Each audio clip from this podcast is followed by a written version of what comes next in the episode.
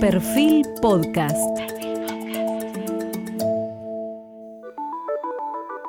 Periodismo puro. Jorge Fontevecchia, en entrevista con la portavoz de la presidencia, Gabriela Cerruti. Hoy estamos con Gabriela Cerruti, una colega, pero que hoy cumple una función muy distinta, es la portavoz de la presidencia. Y esto comenzó a partir de la derrota en las PASO, que puso al gobierno en un estado en su momento de convulsión.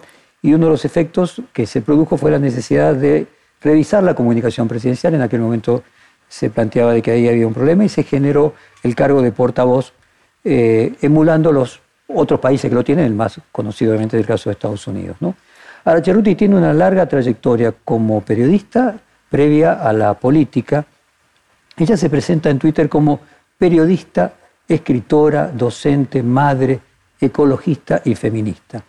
Nació en 1965, estudió en la Escuela Superior de Periodismo y Comunicación de la Universidad de La Plata, en, que en la, primera etapa era el, único curso universitario que había de, periodismo eh, en el siglo pasado, en los años 80 pero luego realizó una maestría en la Universidad de Westminster, en Londres, donde se tituló de Master of Arts, y la tesis que ella presentó era The War Against the Public Sphere.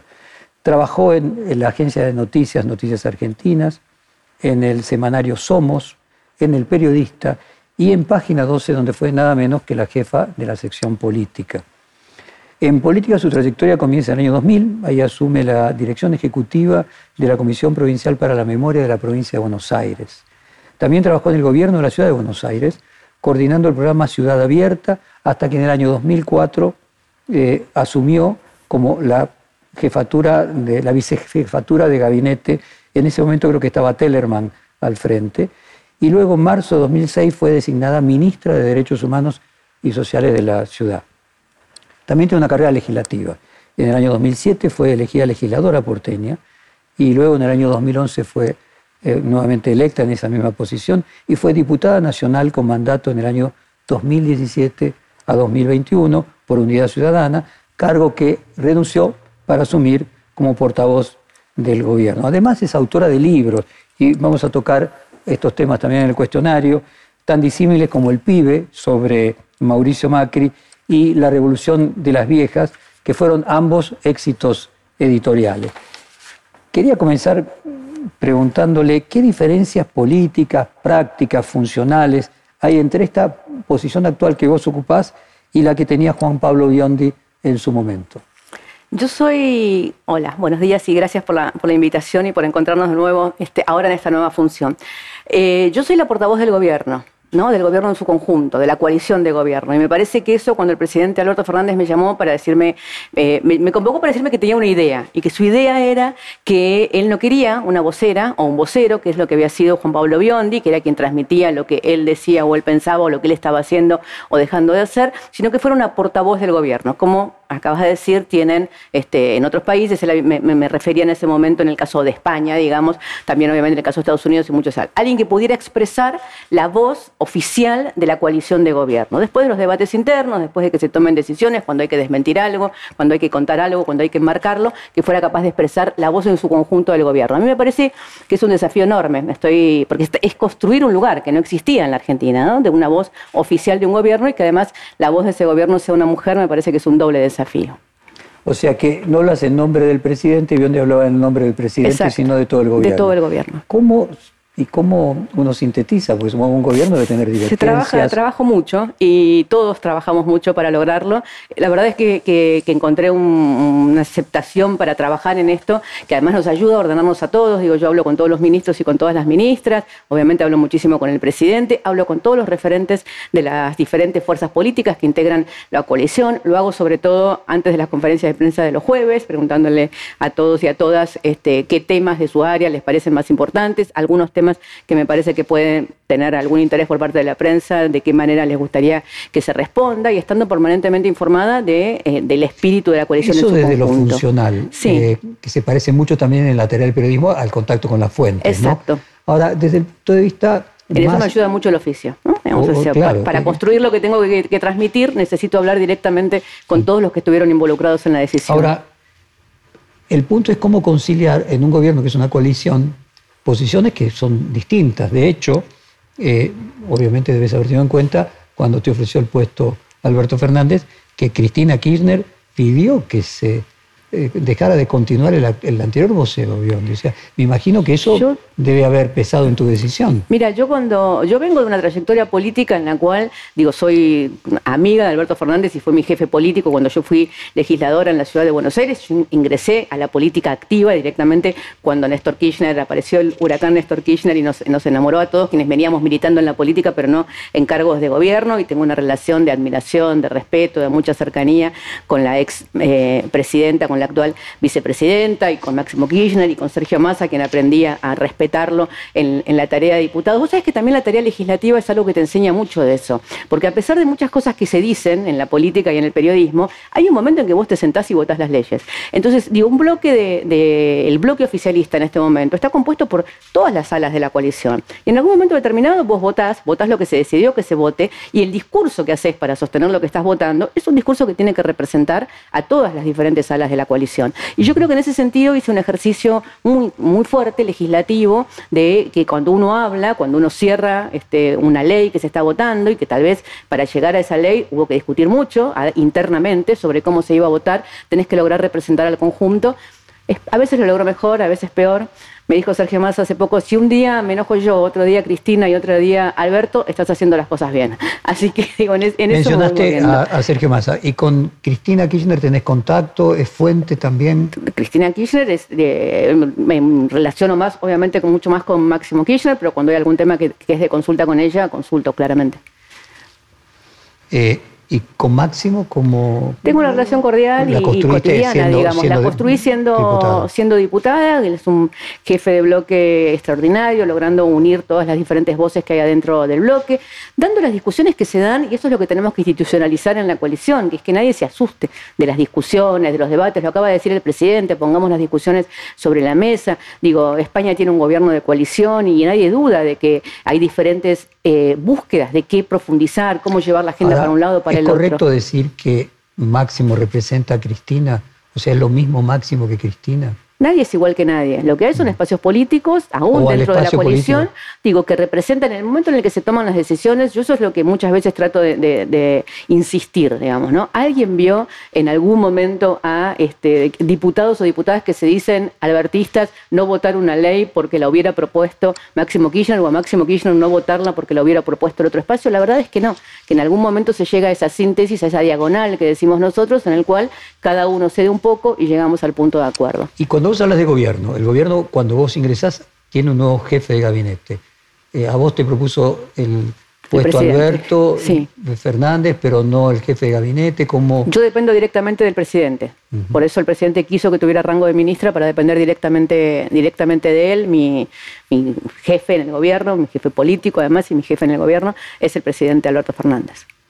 Muy bien. ¿Y cuál es tu relación con Mansur en particular? Una relación cotidiana, en el mismo sentido que te estoy diciendo que hablo con el resto de los ministros, hablo también con el, con el jefe de gabinete sobre sus tareas, sobre lo que está haciendo, sobre las posiciones que tiene con diferentes temas, con su equipo de trabajo, que es el que conduce la Secretaría de, Comunicación, con los cuales tenemos una relación permanente con la Secretaría de Comunicación, este, tanto con la depende de, él como con Juan Ross, Valeria Zapesovnik, son con quienes hablo cotidianamente porque además de transmitir la voz del gobierno, tenemos que hacer que esto llegue a los medios, ¿no? Digamos, con lo cual este, todos esos carriles los vamos construyendo cotidianamente. Ahora, vos que tenés experiencia de los, dos lados del, y mucha, ¿no? Y mucha en el periodismo, ¿no? Y hay muchos más pasos comunicantes de lo que creen el periodismo y la política. Bueno, de eso te voy a preguntar después, pero digo, cuando se plantean la ausencia de Cristina Kirchner con un mensaje por lo menos grabado la noche de las elecciones, o que no la mencionara Alberto Fernández en su discurso el día de la militancia.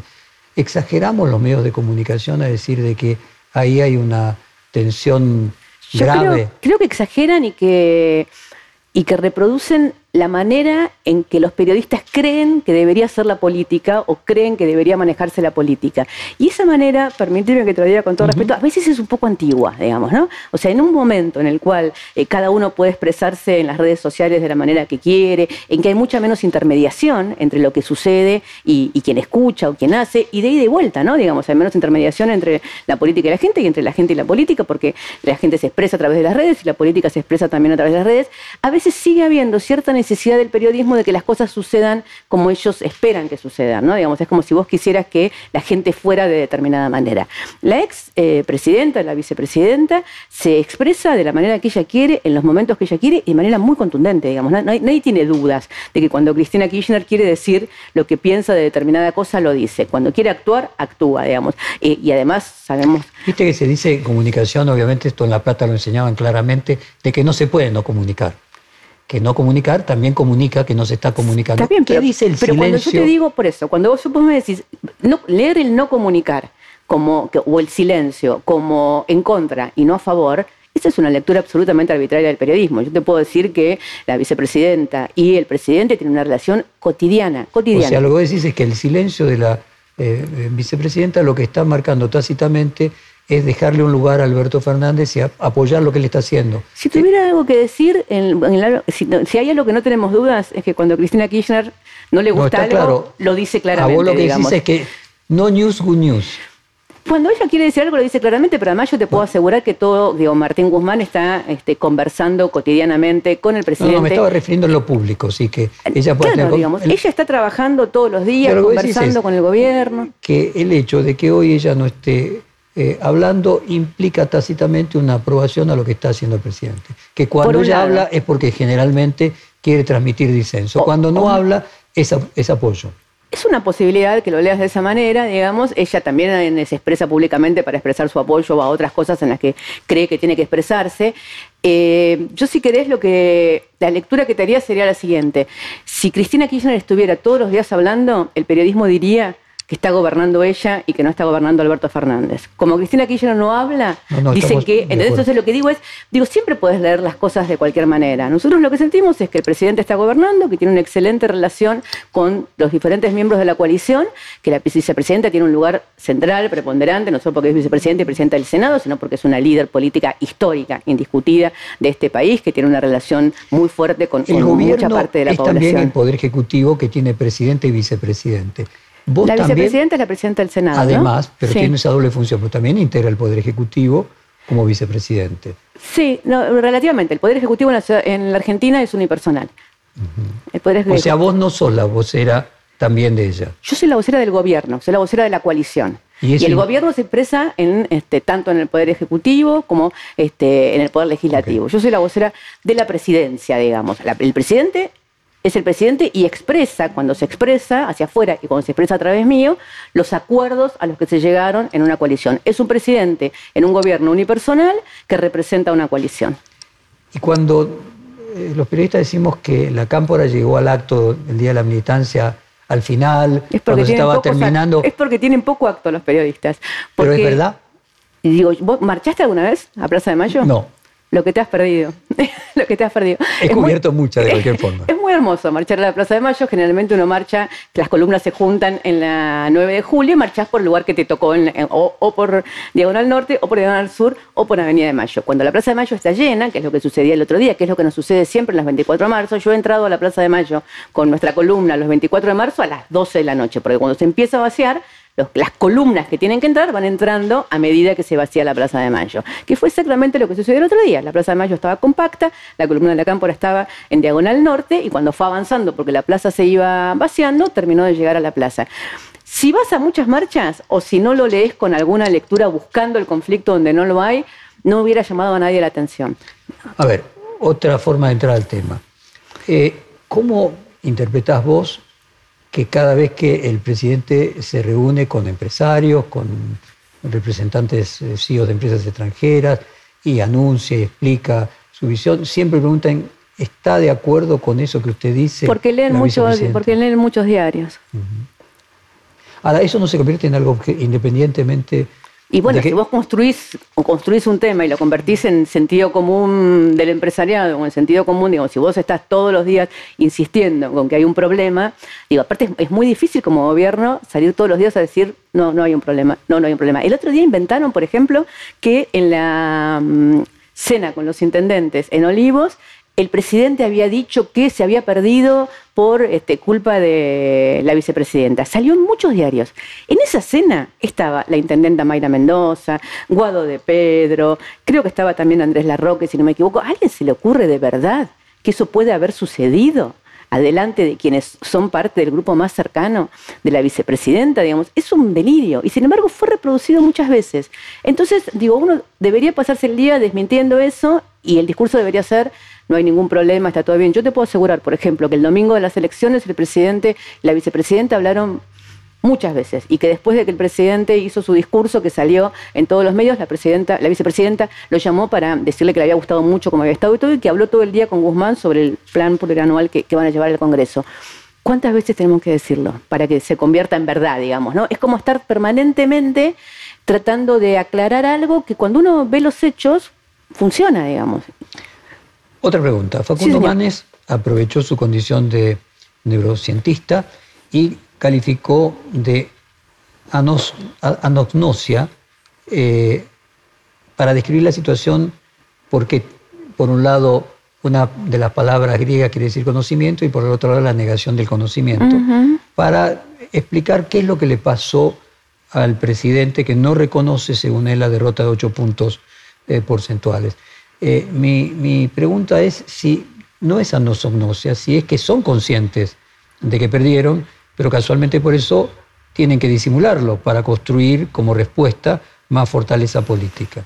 Yo creo que todo tiene que ver en la vida con las expectativas, ¿no? Me parece. Y en la política no escapa eso. La verdad es que si nosotros teníamos una semana previa a los encuestadores diciendo que íbamos a perder en la provincia de Buenos Aires por 10 puntos, a un periodista de un diario muy importante escribiendo que iba a haber una asamblea legislativa para ungir a Schiaretti presidente, a, a Vidal diciendo que iban a disputar la presidencia de la Cámara de Diputados, digamos, si este era el panorama con el cual llegamos a las elecciones de ese domingo y terminamos el domingo y tenemos la primera minoría en diputados, la primera minoría en senadores. Por primera vez en la provincia de Buenos Aires, el gobernador Kisilov tiene mayoría en el Senado. Casi en la provincia de Buenos Aires, que vamos a perder por 10 puntos, tenemos 15 diputados nosotros y 15 diputados la oposición. La verdad es que si uno mide con respecto a las expectativas que teníamos nosotros y que habían generado los otros sobre lo que estaba sucediendo. ¿Coincidía la expectativa de ustedes con eso? Nosotros esperábamos mejorar con respecto a las pasos, creíamos que habíamos hecho un gran trabajo, que habíamos escuchado lo que, vea, lo que la ciudadanía tenía para decir, que la gestión que se puso en marcha no, solo, no porque quisimos, porque también coincidió que terminó un poco el peor momento de la pandemia, entonces se pudieron poner, empezar a poner en práctica una cantidad de, temas de gestión. que cuando Facundo Manes apela a la figura de la anosognosia, se está refiriendo al hecho. La frivolidad de diagnosticar desde un pseudo conocimiento es. Bueno, proponerle que las metáforas, eh, los economistas usan todo el tiempo metáforas médicas, metáforas hidráulicas, a veces son útiles. Una cosa es una metáfora y otra un diagnóstico, ¿no? Tenemos también periodistas que diagnostican desde la televisión, digamos, que dicen que son médicos, entonces diagnostican desde la televisión. Hay que tener un poco de cuidado. Yo tengo demasiado respeto con la salud y sobre todo con la salud mental, como para permitir que se hagan ese tipo de diagnósticos, digamos. Independientemente del uso de la figura eh, uno podríamos decir popularmente, al presidente no le cayó la ficha. La pregunta es... Eh, si vos levantás un match point, ¿cómo te sentís? Aunque termine tarde. Y bueno, digamos, estamos hablando de eso. O sea, la expectativa generada por los medios de comunicación y por las encuestadoras es que era un match point. No El acto del Día de la Militancia estaba preparado previamente a eso. El acto del Día de la Militancia se hace todos los años. el, acto del día, de la Militancia es un acto central. es como si me dijeras el acto del 24 de mayo. el acto del Día de la Militancia se hace todo. No, bueno, pero no con la envergadura en la Plaza de Mayo, con el presidente. Yo creo que actos del Día de la Militancia mucho más grandes que estos, eh, digo, ah, tratando de hacer memoria, no te quiero decir una cosa que, no sea, pero digo, yo creo que el acto del Día de la Militancia es uno de los actos centrales, 17 de octubre y Día de la Militancia son actos centrales que hemos tenido siempre. Lo habían convocado en realidad le llevan la idea al presidente en una reunión, mm. eh, los movimientos sociales y la CGT, y, el presidente dice, sí, buenísimo. mi, pregunta es, ¿no era un acto que estuvo potenciado por la necesidad de mostrar gobernabilidad y solidez que esperaban perder por más. Lo que nosotros teníamos claro es que el lunes había que seguir gobernando. Y había que seguir gobernando, este, pasara lo que pasara en las elecciones, y con fortaleza, y con convicción, y con las fuerzas políticas que integran la coalición, entre las cuales están la Cámpora, la CGT, los movimientos sociales. Entonces, todo lo que ayudara a partir del lunes a fortalecer a esa coalición y fortalecer nuestra gestión de gobierno, bienvenido sea, y me parece que en ese sentido había una cantidad de, cosas previstas, digamos, seguir trabajando en estos temas, el plan plurianual, el acto, digamos, no todo lo que fue sucediendo después. ¿Estaría mal sobreactuar fortaleza en la debilidad? ¿No sería lógico de la política esperar que frente a una situación de debilidad se los conceptos de debilidad y de fortaleza eh, dependen ¿no? de, qué veas y qué no veas, digamos. Yo que, que, vengo de muchos años de periodismo y de política, digamos, y conocí la política muy de adentro, de muy jovencita, porque cubriendo para Página 12 vi funcionar ese, el gobierno de Menem en aquel momento, ¿no? Digamos, incluso el de Alfonsín. Este, el final del gobierno de Alfonsín, digamos, que parecía un gobierno muy débil y que sin embargo salíamos de la dictadura y lograron sostener, ¿no? Para mí ese, ese día que estuve en el paso de mandato entre Alfonsín y, Menem, a pesar de mis diferencias políticas enormes con Menem, lo que sentía en ese momento era que habíamos logrado entre todos que pasara algo trascendental, que es que un presidente democrático le entregara la banda a otro presidente democrático. Entonces digo, situaciones de debilidad y de fortaleza a lo largo de la democracia van y vienen. Los gobiernos son fuertes en un momento, después son un poco más débiles. ¿Y débiles para quién? Los gobiernos se cambian en las elecciones, digamos, ¿no? Con lo cual, este, vos durante, entre el periodo entre elecciones tenés toda la fortaleza del mundo para llevar adelante las decisiones que tengas que llevar adelante.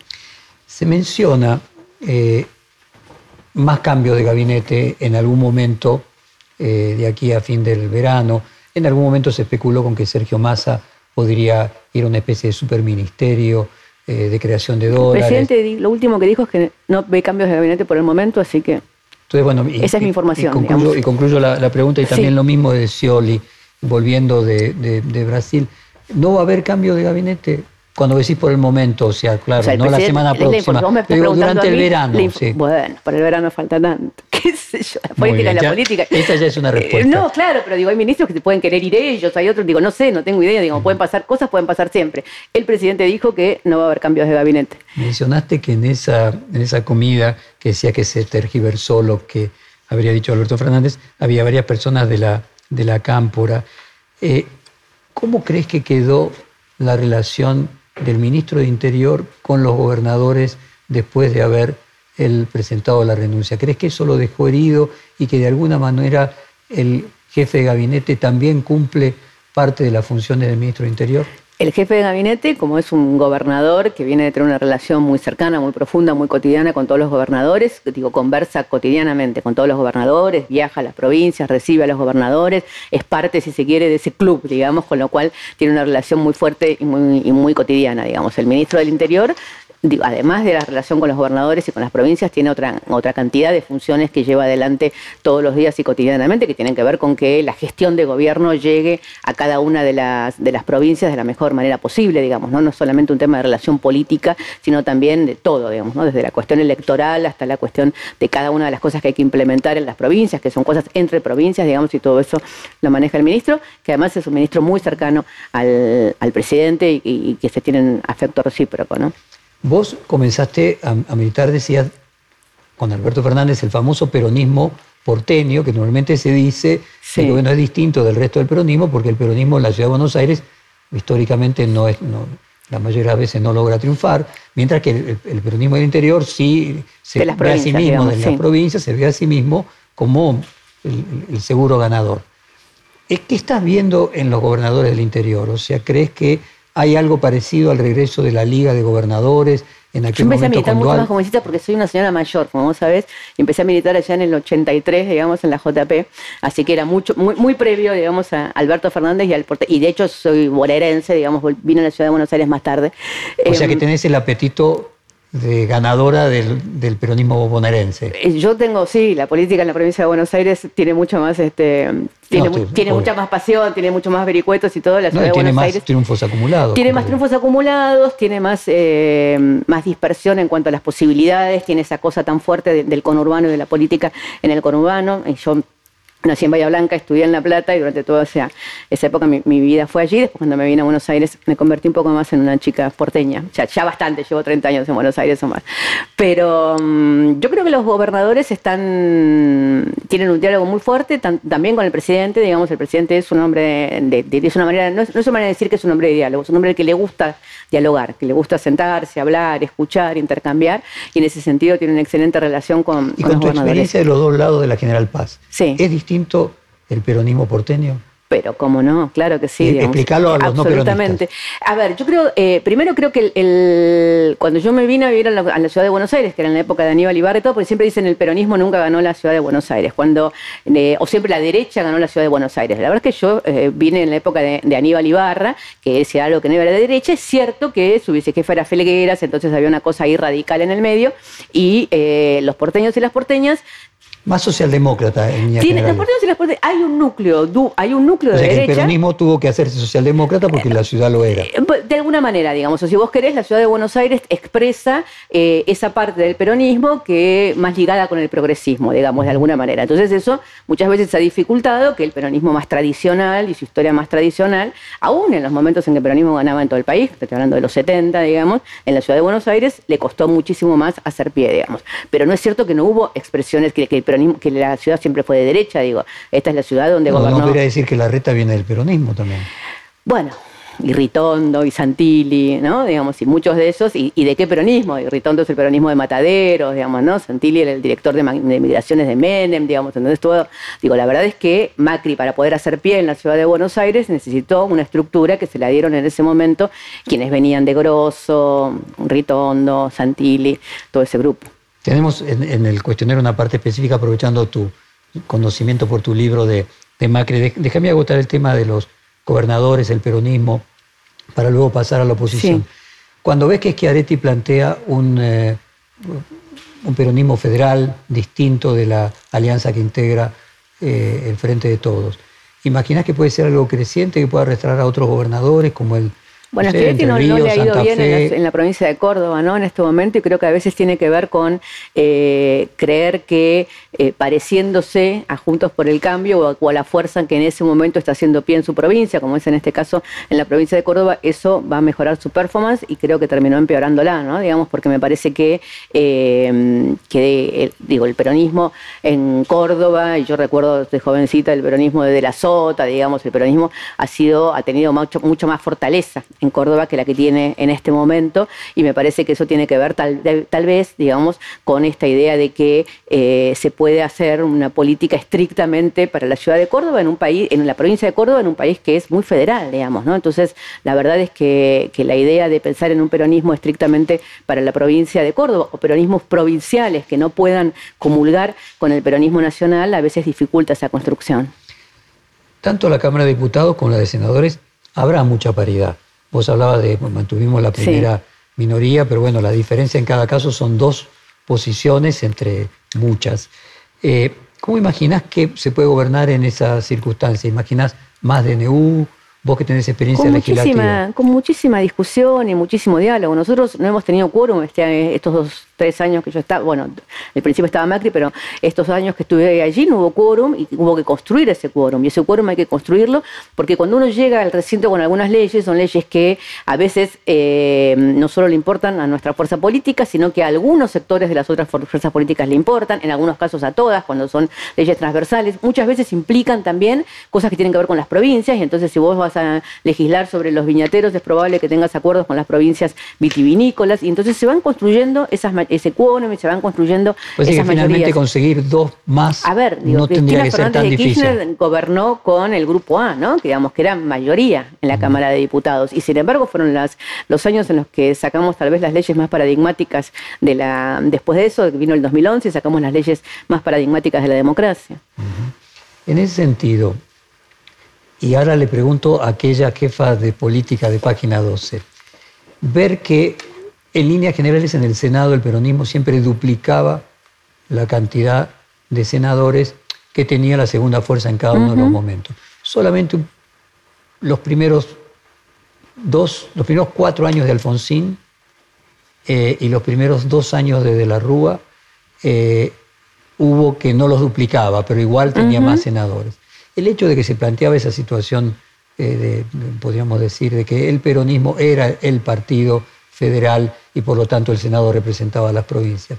El hecho de que ahora prácticamente haya casi un empate, lo que indicaría que si en 2023 ganase eh, eh, un, partido que no fuese peronista, inevitablemente pasaría a tener mayoría en las dos cámaras, algo que nunca había sucedido, porque bueno, si ya está casi empatado y gana las elecciones eh, presidenciales y como se renueva un tercio de los senadores, naturalmente tendría que producir eso.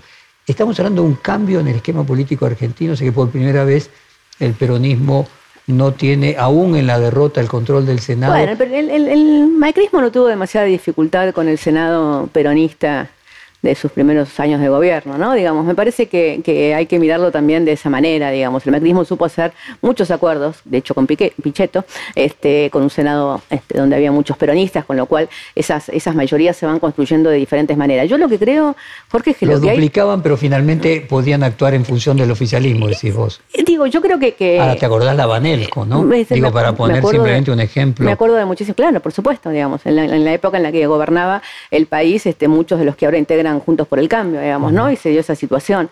Em, y además, lo que yo creo que también tenemos que empezar a acostumbrarnos es que en algún momento vos decís, eh, fue distinto en el gobierno de Alfonsín y Ángelos. Después de, después de Alfonsín, después de Ángelos, eh, no hubo nunca de nuevo un sistema de dos partidos en la Argentina donde el radicalismo fuera tan fuerte o disputara algo con el peronismo como fue durante la época de Alfonsín. Juntos por el Cambio y el macrismo empezó siendo una fuerza primero porteña, después se fue extendiendo, pero la verdad es que con los diferentes acuerdos con el radicalismo en este momento es una fuerza nacional, con lo cual tiene cierta lógica pensar que van a tener representación más federal que la que tenían cuando empezaron. Digo, es un tema también de crecimiento de, esas alianzas entre el macrismo y el radicalismo en las diferentes provincias. De alguna manera volvemos al 83, a la ecuación de fuerzas de dos partidos, nada más que con dos coaliciones, que es lo que se dio durante los años 80. Hoy, hoy por hoy el radicalismo le está dando a, la derecha liberal y al macrismo los votos y los lugares que necesita para tener representación en todo el país. Bueno, vos hablas de macrismo, la, la pregunta es cuánto de Junto por el Cambio es macrismo. Vos escribiste el libro El pibe, donde decías, Mauricio quiere ser franco, quiere ser el capo, darle más poder y más prestigio a la familia, pero también tener fama y glamour y reconocimiento, dejar atrás los gritos, los ademanes de la Calabria profunda, abandonar los fantasmas que lo persiguen de los pasillos recorridos por su padre para amasar su fortuna, brillar en el mundo de la política y las finanzas internacionales, dejar de ser un oscuro millonario para ser parte del establishment.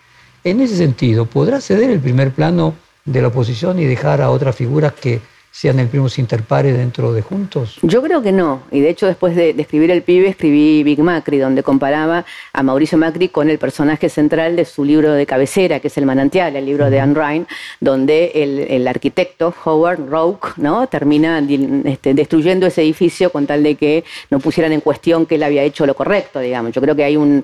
Digo, no voy a hablar, no voy a hacer yo diagnósticos de, este, de personalidad del expresidente, pero sí me parece que tiene una vocación por ser él o nadie, porque siente que es el que creó, el que inventó, que el macrismo no existe, sin él, que Juntos por el Cambio no existe sin él, que él inventó a Horacio Rodríguez Larreta, que inventó a María Eugenia Vidal. Entonces va a disputar mucho ese lugar y yo creo que lo va a disputar de la mano de Milei, porque en un punto son bastante, bastante parecidos y tienen en su visión de la economía es bastante parecida y su visión en el borde de la, de la democracia para algunas prácticas también es bastante parecida.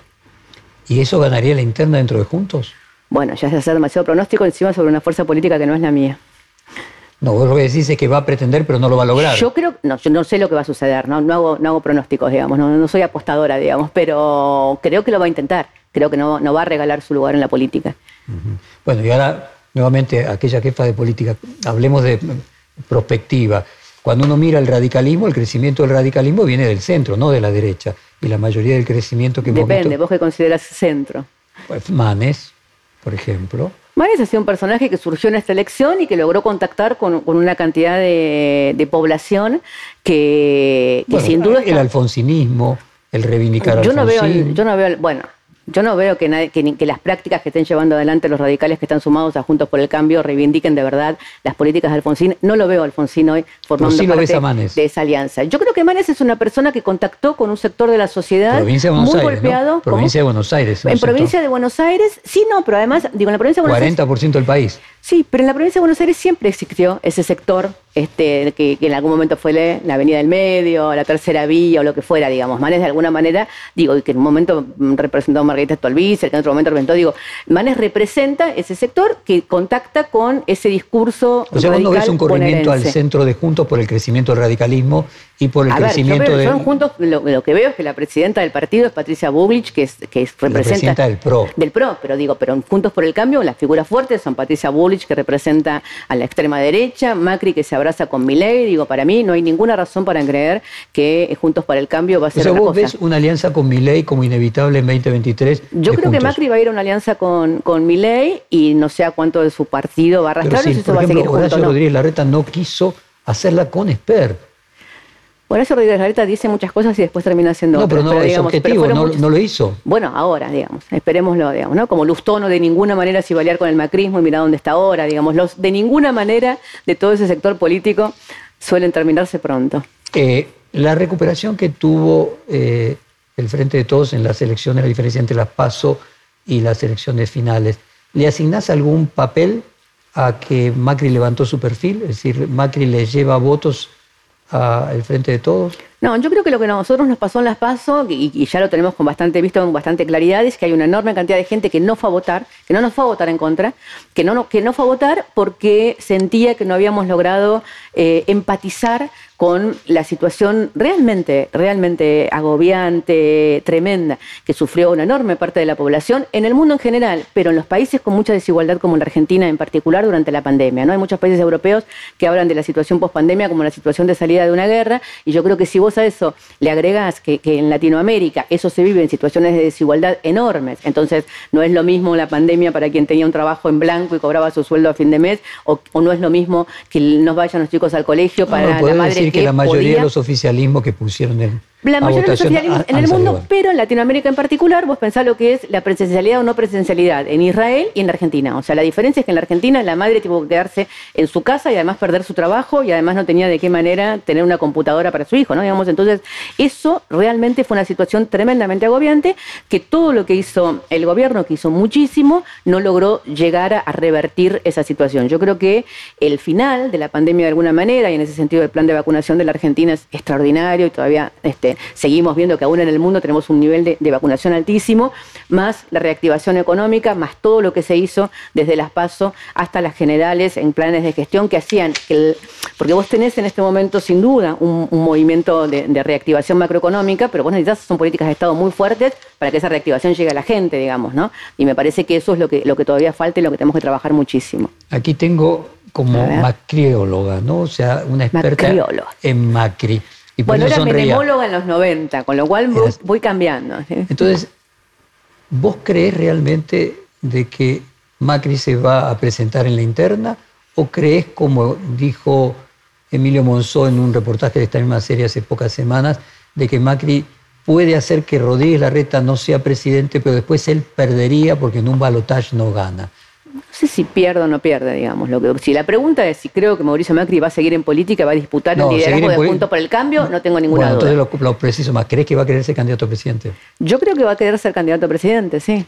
Y después verá si llega o no llega, digamos, qué sé yo, tampoco... ¿Le conviene eh, al frente tener a Macri de candidato? Al frente le conviene hacer todo lo mejor que pueda por la sociedad para que la sociedad quiera que el frente de todos siga gobernando. ¿Y cuál crees que va a ser la evolución eh, de mi ley? ¿Te lo imaginas creciendo? Te lo, que planteas es que Macri va a tratar de plantear una Yo no me tomo en broma a mi ley, no me parece que sea un chiste, no me parece que sea una meme, no me parece que sea alguien a no tener en cuenta, porque me parece que está resumiendo en ese personaje casi caricaturesco eh, una reacción que está viendo en, en Latinoamérica posterior a la pandemia y que tiene que ver con el crecimiento de una derecha en el borde de la democracia. Cuando digo esto que digo, cuando Habermas habla del proceso alemán, dice el límite de la tolerancia son los intolerantes, ¿no? Digamos, bueno, entonces digo, si vos tenés un personaje que dice que juega el juego de la democracia y se presenta elecciones, pero lo ves rodeado de nazis, de expresiones xenófobas y de todo lo que, lo que o antivacunas y de todo lo que vimos rodeado a, a ley y él mismo con ese tipo de expresiones muchísimas veces, a mí me parece que, este, que puede ser un riesgo para la normal convivencia en el sistema democrático y que tenemos que estar muy atentos a eso. ¿Lo ves creciendo? O sea que esto que hizo en la ciudad termine nacionalizándose, o sea que pueda tener alrededor de 15% a nivel nacional? Yo no me descuidaría, solamente eso, digamos. Me parece que, hay que, todos los fenómenos en política este, pueden crecer. Digo que no tenemos un termómetro exacto para saber porque dependen de los cambios en la sociedad en su conjunto en una cantidad de situaciones, pero me parece que hay que tener en cuenta que, que alguien que empiece a crecer la manera crecer, aunque sea un fenómeno local, aunque sea de la ciudad de Buenos Aires y un fenómeno instalado por los medios, digo, en algún momento puede representar otro sector. A ver si te interpreto bien. Eh, juntos se ha logrado nacionalizar ha tenido varias elecciones con más de 40%, podríamos decir que se ha consolidado con alrededor de 40-41%, pero eso no te alcanza para un balotaje. Tienes que tener o más del 45%. Bueno, en el 2015 les alcanzó. En el 2015 les alcanzó con balotaje, pero no te alcanza para ganar sin balotaje. O sea, el peronismo ha ganado sin balotaje. La diferencia hasta ahora del Frente de Todos o el peronismo conjuntos, es junto ha demostrado que logra 40, pero no ha demostrado poder ganar sin balotaje. El balotaje es un problema porque obviamente determinados candidatos que pueden ser muy buenos para una primera vuelta y después perder un balotaje. A ver si yo interpreto dónde vos vas cuando decís en la alianza con Milei. No te estás refiriendo a una alianza previa a las elecciones, sino a la, a la primera vuelta, sino que los votos de Milei, eventualmente si tuviera 15%, 12% a nivel nacional, de acá a 2023 ayudarían a una persona como Macri a en segunda vuelta ganar?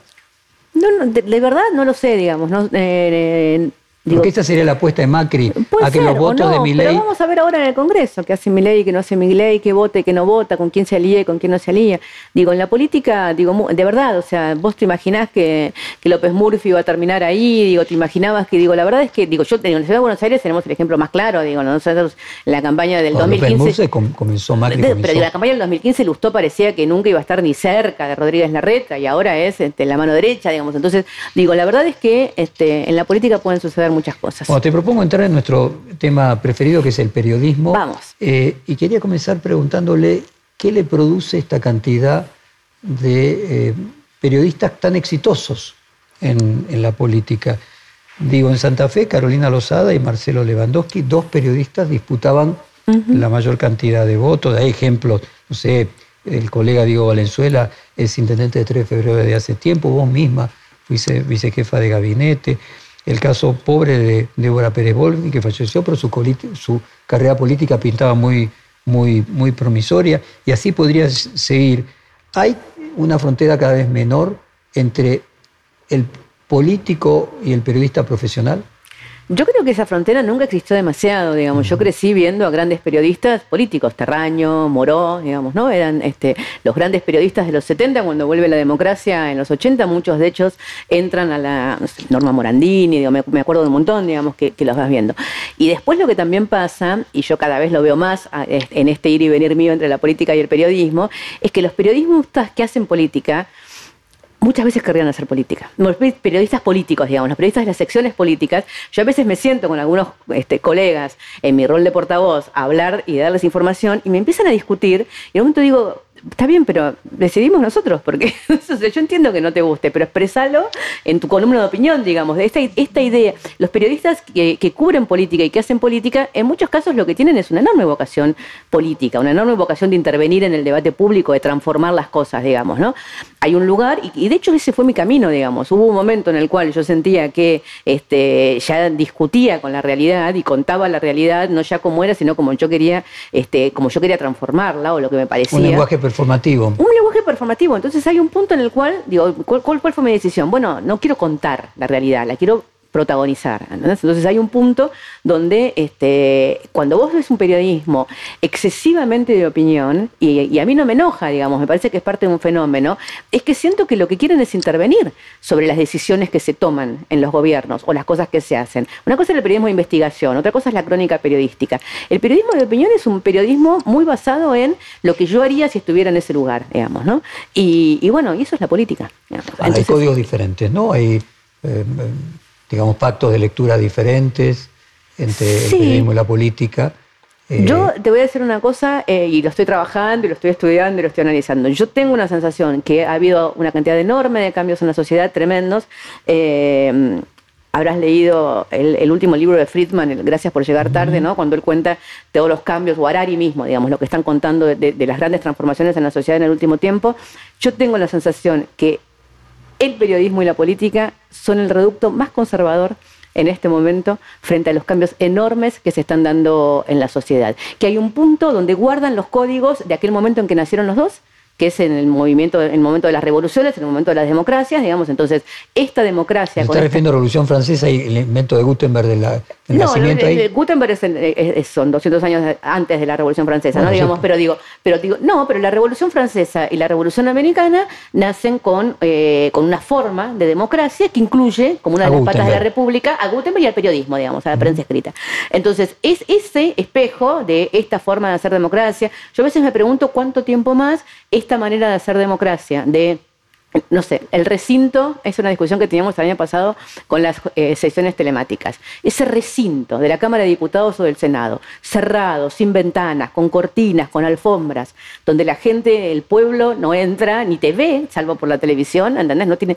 Digo, eso representaba una cosa, que era un cabildeo del siglo XIX que se llevaba adelante eh, allí y de esa manera, ese tipo de oratoria. ¿A quién representa hoy el tipo de oratoria que se da en los parlamentos, digamos? ¿no? Entonces, yo siento que hay alguna cosa ahí que todavía ni la política ni el periodismo logran este, permitirse reflejar de lo que de, la sociedad en red en la cual vivimos. Nosotros vivimos en una Pero conversación global. Vos lo que estás diciendo es que en ese proceso de cambio las fronteras entre una profesión y la otra se van diluyendo. Se van diluyendo porque en realidad están, eh, son, eh, son como si te dijera los últimos sobrevivientes de otro mundo, para decirlo de alguna manera.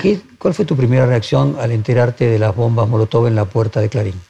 De mucho repudio, por supuesto, y me parece que, además esos hechos que, que parecen chicos y que después nunca, ¿no? Las bombas Molotov en la puerta de Clarín anoche, eh, bombas eh, o, cosas que suceden en locales partidarios o en tal o cual lugar, que han ido sucediendo durante este tiempo y que como son así, incidentes, atentados, nunca terminan de tener resolución, nunca encontramos quién es el que puso, ¿no? La, bomba, la Molotov en tal lugar o tal otra. Te da un poquito de miedo porque, digamos, en la época de Cristina no pasó eso, no hubo ninguna bomba en la puerta de un medio de comunicación. En la época, no, no, no, sé los, pero los además Clarín, estamos hablando de sí, bueno, a ver, parece que hay cámaras, este, parece que hay cámaras y está la policía, la policía metropolitana llegó muy rápido, está la justicia. Esperemos encontrar los responsables, ¿no? Porque es muy importante encontrar los responsables. ¿Tenés alguna sospecha de que puedan no, ser lo que uno imagina? Cinco encapuchados, corriendo, nueve, ¿no? Nueve encapuchados a la noche poniendo la molotov, yéndose corriendo.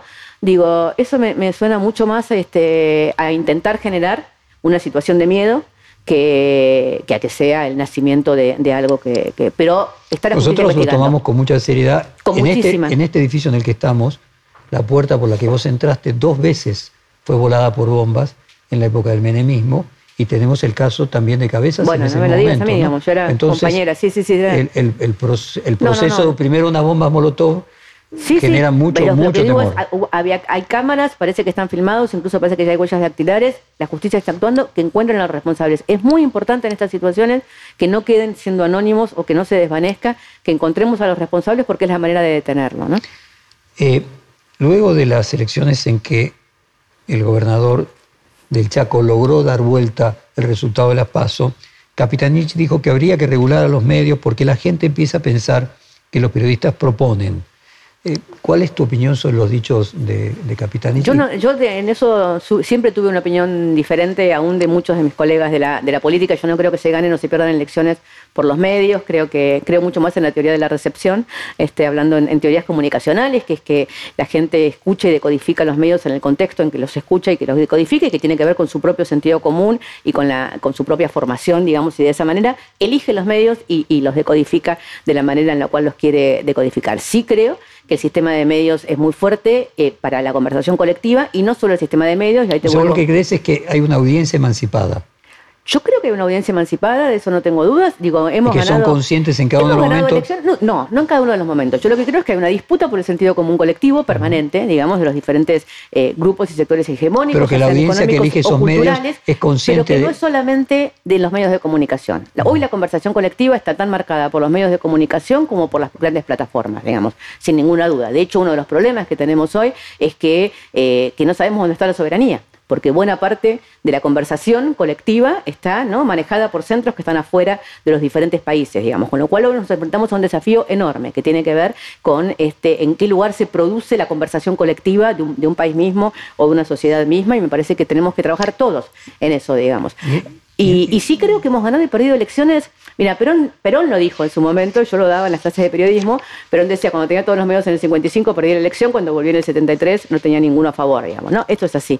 Cristina Fernández de Kirchner gobernó con buena parte de los medios en contra hasta el último momento, aún en el 2011 cuando sacó una, este, un porcentaje de votos este, histórico, digamos. Entonces, se pueden ganar o perder elecciones con los medios a favor o con los medios en contra, no sucede eso. Sí, obviamente, los medios a mí lo que más me preocupa de los medios, te lo voy a decir así, Jorge, es, em, es que no contribuyan, que, contribuyan a generar eh, odio, enfrentamiento, tensión. A mí me parece que hay un tipo de cobertura de los medios, sobre todo mucho más los audiovisuales, obviamente, que incitan a generar enfrentamiento, a veces donde no lo hay. Hay grandes temas en los cuales no hay ninguna razón para que estemos enfrentados, digamos, ¿no? Entonces, ahí es donde yo veo porque cuando uno está enojado y cuando uno está enfrentado y cuando uno le llenan la cabeza de que tiene que estar enojado, se enoja con el que tiene enfrente, digamos, ¿no? No importa. Entonces me parece que más allá de las diferencias políticas... A ver, tú decís que ese discurso violento puede llevar a situaciones como la de Clarín, Ah, y, que vaya increciendo. Yo creo que tenemos que ser muy...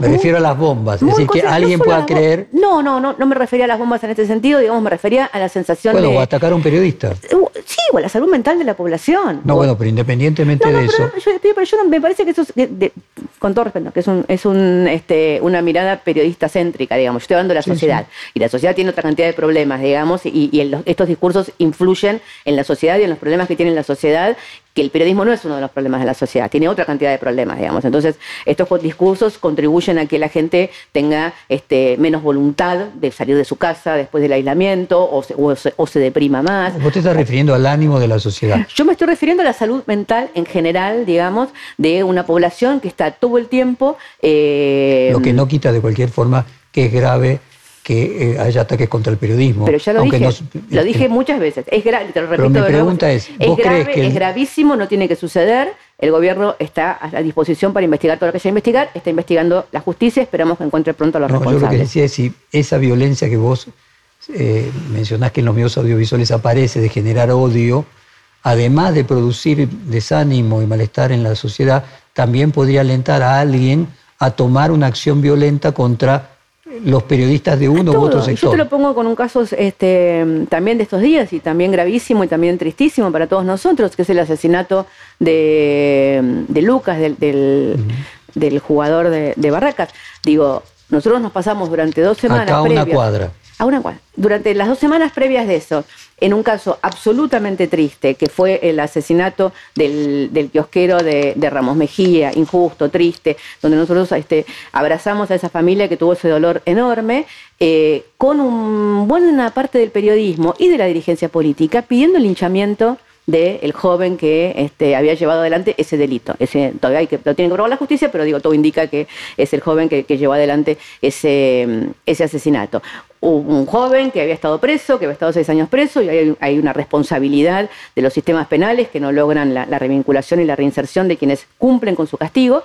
Pero digo, en lugar de esperar que actuara la justicia, en lugar de esperar que ese proceso se desarrollara, tuvimos una cantidad de periodistas reclamando te pasa lo, mismo de un lado y del otro. te molesta tanto cuando lo podés ver en un extremo que en el otro de la grieta. Sí, soy, me molesta. Eh, sí, eh, tengo, tengo el umbral de tolerancia al discurso violento muy bajo.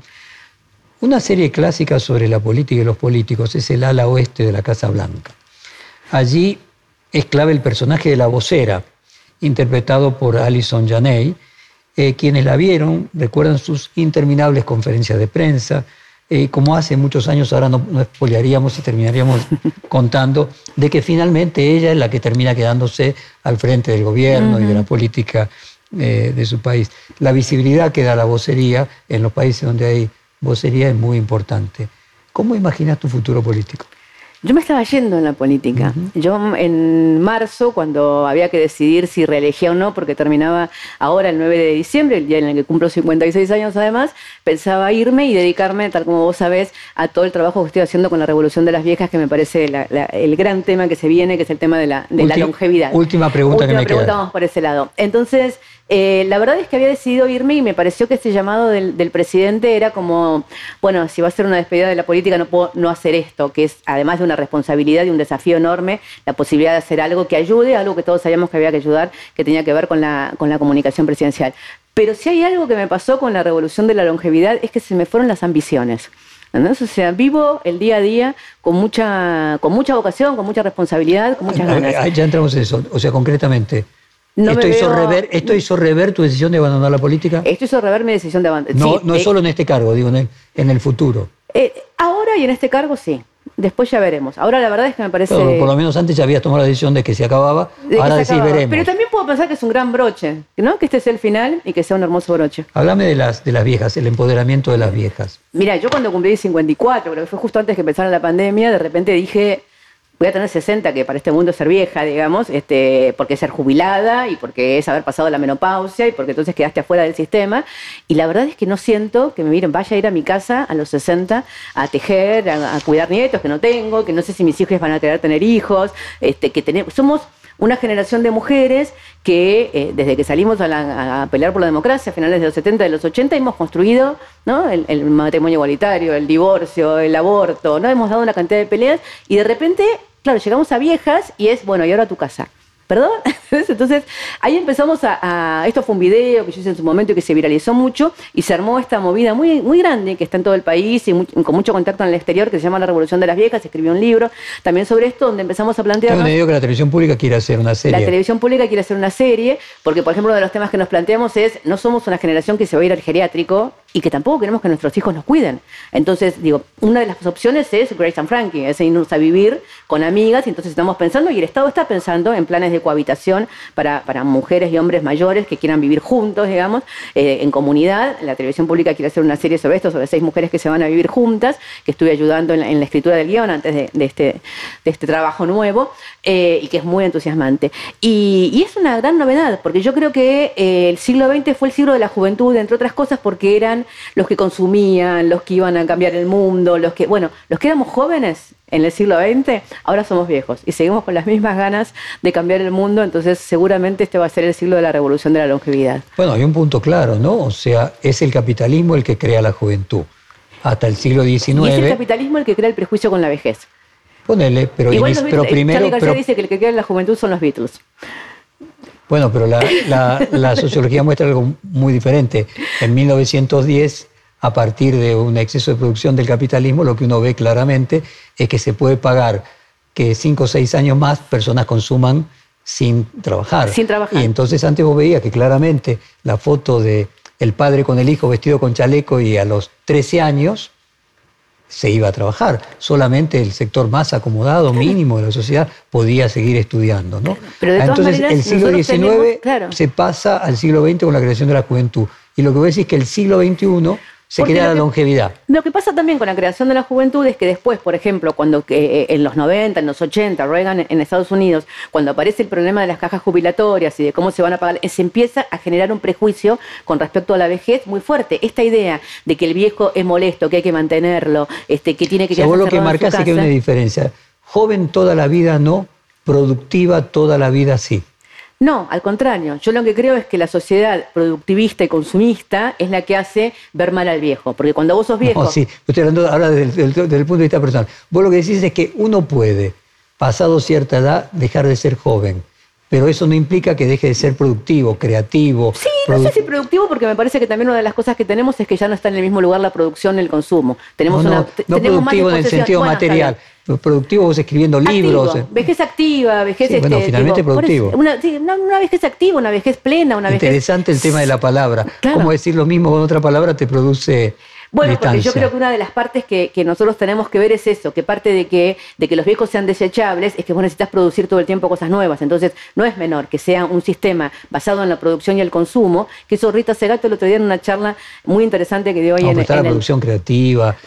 sí, bueno, es la creación. Bueno, pero, ¿sabes qué decía ella? Un artista produce. pero vos viste que la pandemia, una de las cosas que demostró es que esta idea de que el capitalismo era inevitable y que sí o sí había que producir y consumir porque si no el mundo se caía, es muy interesante y da para otra nota que, podemos hacer cuando, si finalmente este es tu broche de oro, eh, sobre el peso y la carga, la catexis que tiene la palabra. ¿no? Leí un muy buen artículo eh, sobre economía eh, en el que un economista muy importante planteaba la palabra ajuste, que parece tan tremenda, cuando en realidad ajuste no quiere decir simplemente bajar. ajuste, ajuste es casualmente la sintonía fina para... y acá yo te digo producción y vos saltás a decir producción no.